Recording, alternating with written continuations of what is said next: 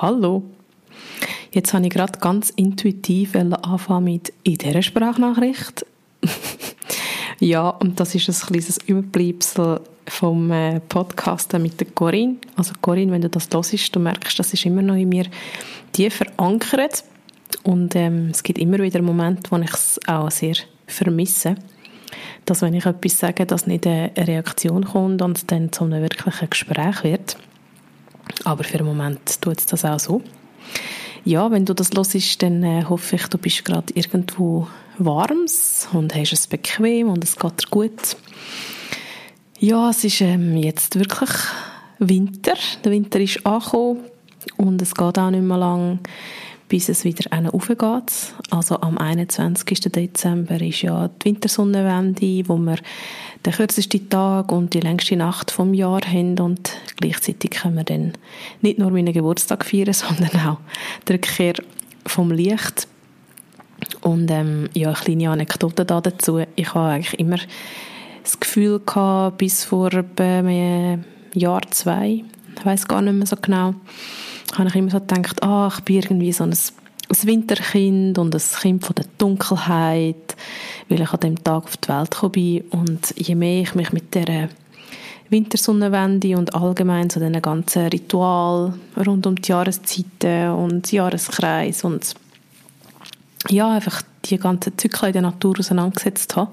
Und ich bin dort, Klammerbemerkung, nur so ein bisschen drin, ich lese manchmal ein paar Sachen oder höre Sachen. Aber je mehr ich mich mit dem auseinandergesetzt habe, desto mehr weiß ich es mega zu schätzen, dass ich an dem, ja, doch speziellen Tag Geburtstag habe, weil es eben die Wiedergeburt vom Licht widerspiegelt. Und dass es eigentlich in dieser Wintersonnenwende am 21.12. gar nicht unbedingt darum geht, dass es ähm, der Höhepunkt der Dunkelheit ist, das ist es zwar auch, sondern es ist eben gleichzeitig auch ja, wieder Schlusspunkt und dann kommt eben, darum sagt man wieder Geburt vom Licht, darum kommt eben dann auch wieder das Licht und es geht wieder einen auf und das ist eigentlich auch etwas, etwas mega Schönes und Kraftvolles und gleichzeitig ist es ja auch so, dass es die Dualität auch braucht. Also man würde ja das Licht als solches gar nicht erkennen, wenn es nicht im, in Abgrenzung zu der Dunkelheit wird bestehen. Und das finde ich mega spannend. Also es braucht immer mehrere Ebenen. Also es braucht Licht und Dunkelheit. Es braucht ja, es braucht auch etwas anderes als Liebe, um die Liebe erkennen und so weiter und so fort. Also ich finde das einfach mega spannend und gleichzeitig finde ich es auch immer wieder spannend, zwischen diesen zwei Polen ganz viele Graustufen zu entdecken. Also das eine kleine Anekdote oder ich habe nicht wirklich eine Anekdote, einfach Abstecher, weil mir das, weil mir das jetzt gerade so in Sinn ist. Aber eigentlich kann ich dir etwas anderes erzählen.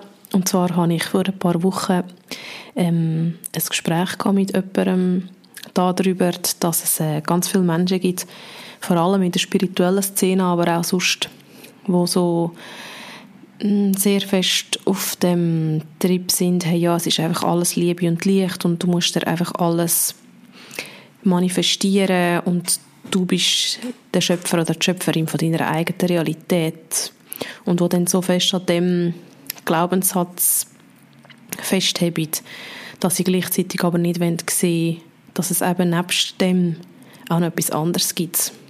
Und ähm, im Fachjargon nennt man das äh, Spiritual Bypassing und ich bin über den Begriff schon mehrere Mal gestolpert und habe dann äh, in den letzten Tagen auch noch einiges ähm, darüber gelesen und auch noch spannende Videos dazu geschaut auf YouTube und ähm, ja, habe gemerkt, dass es ein wirklich mega, mega spannendes Thema ist, wo man ganz viele verschiedene Facetten kann drin packen kann. Also auf die einen Seite geht es eben bei dem Spiritual Bypassing, weil Bypassing heißt ja eigentlich einfach umgehen.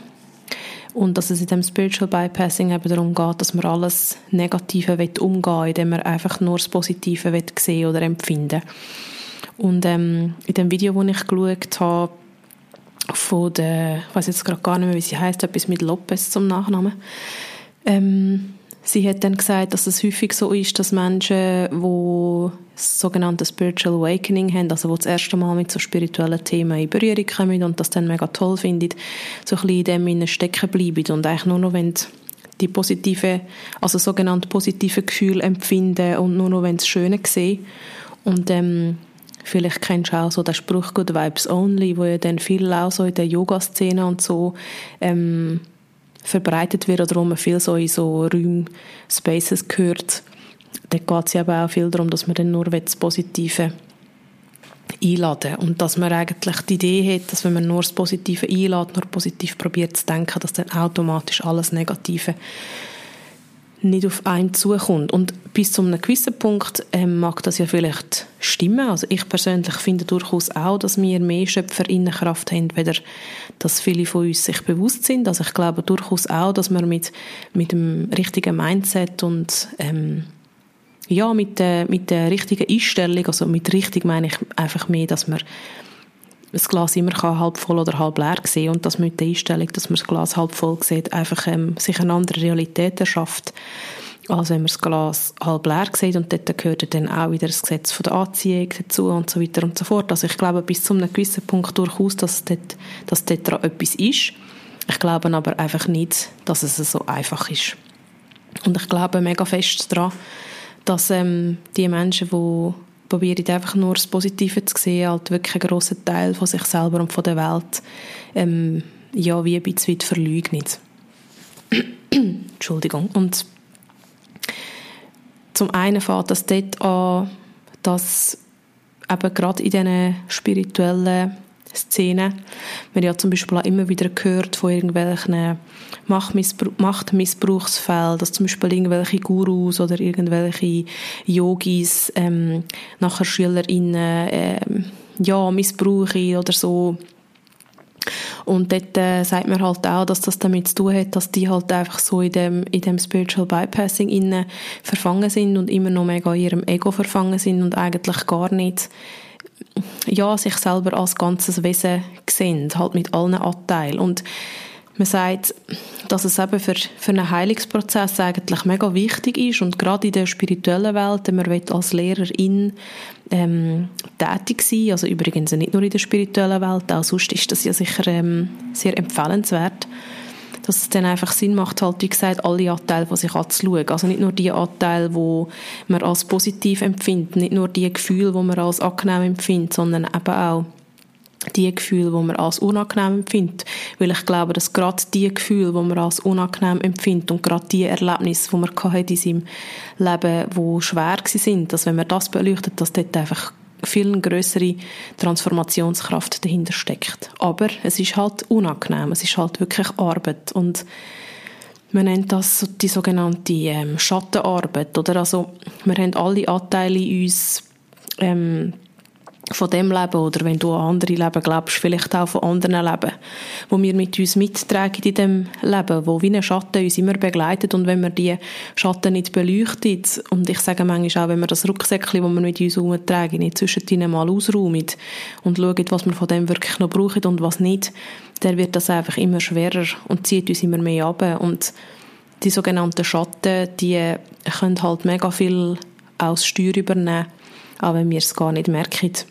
Und darum glaube ich, es ist so, so wichtig, dass man eben alle Gefühle anschaut und schaut, hey, was wollen die mir sagen? Also wenn ich immer hässig bin und es hat eine Zeit in meinem Leben gegeben, wo ich wirklich immer mega fest hässig war, ähm, dann ist es mega wichtig, dass man anschaut, wieso bin ich eigentlich immer so hässig? Ich hatte dann einfach das Gefühl gehabt, ja, Scheiße gehört halt zu mir, ich bin halt einfach, ein hässiger Mensch. Bis mir ähm, eine sehr gute Freundin mal gesagt hat, hey, das ist doch nicht normal, dass du immer so hässig bist und es ist doch nicht normal, dass du immer so viel angestellte ähm, Wut in dir hast. Das, kann das doch mal anschauen. Dann bin ich in Kinesiologie und ähm, auch da gibt es ganz verschiedene Möglichkeiten, wie dass man das kann anschauen kann. Ich sage nicht, Kinesiologie ist die Lösung für alles. Man kann irgendwelche Therapieformen machen, so wie es für einen halt stimmt. Aber für mich ist es der Weg durch Kinesiologie, dass ich das angeschaut habe und dass ich dann durch das ganz viele Themen auch aufschaffen konnte. Und es ist jetzt nicht so, dass ich wegen dem nie mehr hässlich bin, überhaupt nicht. Und ich finde auch, Wut ist eine sehr starke, auch wieder transformierende Emotion, die ich auch gar nicht weg, weg habe. Wegdrücken schon gar nicht, weil das ist auch ein, ein wichtiges Thema, alle Gefühle. Wenn die gefühlt werden und was wir unterdrücken, das kommt immer wieder. Mm und ich glaube einfach, dass es wirklich, wirklich mega, mega wichtig ist, dass wir uns mit diesen Anteilen auseinandersetzen und gerade eben, wie gesagt, mit unangenehmen Sachen auseinandersetzen. Und was mich als schwarze Frau erst recht ähm, verrückt macht, ist, wenn ich in so Spaces komme und dann die Leute sagen, ja, ähm, Good Vibes Only und wir reden da zum Beispiel nicht über, Rass über Rassismus, dann muss ich auch ein bisschen sagen, hey, ja, so kann man sich die Welt einfach erklären, indem man einfach sagt, man redet über die vermeintlich negativen Sachen nicht und dann passiert es nicht, oder? Das ist dann für mich auch so ein bisschen, hm, Scheuklappen. Also so funktioniert halt unsere Welt nicht. Und ich persönlich habe mich dazu entschieden, dass ich das Thema Rassismus nicht mehr aufblasen weder nötig in meinem eigenen Leben und trotzdem setze ich mich aber sehr dafür ein, dass wir alle unsere Hausaufgaben machen und alle uns bewusst sind, dass unser System rassistisch prägt ist. Und das heißt nicht, dass wir die Schuld sind, dass es so ist, aber das heißt, dass wir die Verantwortung alle mittragen. Und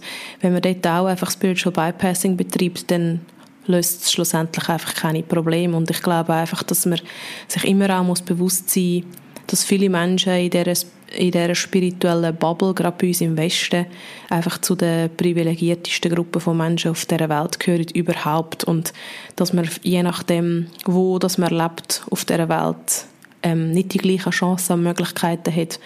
Und ähm, ja, es dann einem nichts bringt, wenn man irgendwo als Strassenkind in Indien lebt oder wo auch immer, es ist mir jetzt einfach als Beispiel in Sinn oder irgendwo in einem Kriegsgebiet lebt, dann bringt einem das nicht so viel, wenn irgendwo ein paar Leute sitzen, die einfach Good Vibes Only propagieren. Und ich könnte über das Thema jetzt wirklich, also ist schon bei den meisten Themen so, aber ich könnte über das Thema wirklich, ich nur eine halbe Stunde weiterreden.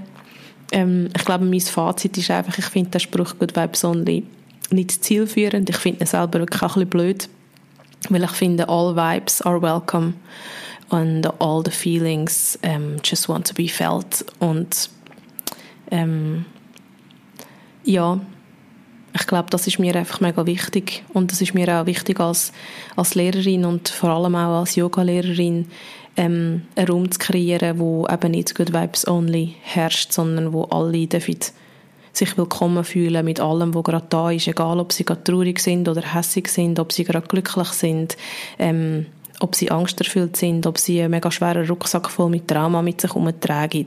Oder nur kleine Traumas mit sich herumtragen, das muss man ja gar nicht werten, aber ja, mir ist es mega wichtig, ich bin keine Verfechterin von Good Vibes Only, ich bin Verfechterin davon, dass wir unsere Rucksäckchen ausräumen, unsere Sachen, die wir dort herumtragen, anschauen. Und auch wenn die Arbeit manchmal hart ist, dann bin ich einfach Verfechterin davon, dass man in seinem eigenen Tempo und in den Portionen, was für einen stimmig ist, einfach seine Arbeit macht. Und zwar mit Unterstützung von Fachpersonen.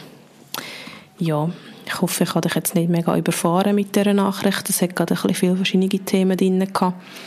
Mm, ja, lass es auf dich wirken und wenn du irgendwo eine Rückfrage hast, zum Beispiel auch möchtest wissen, wie das Video heisst, das ich geschaut habe, dann äh, melde dich mega gerne. Dann gebe ich dir sehr gerne ähm, den Link und äh, ja, ich hoffe, wie gesagt, ich habe dich nicht überfahren. Vielleicht macht es etwas mit dir, wenn du das möchtest mit mir teilen, dann freue ich mich und sonst wünsche ich dir einfach einen ganz schönen Tag, Abend, egal wo du gerade stehst und ähm, ja, schicke dir einen Drücker. Mach's gut.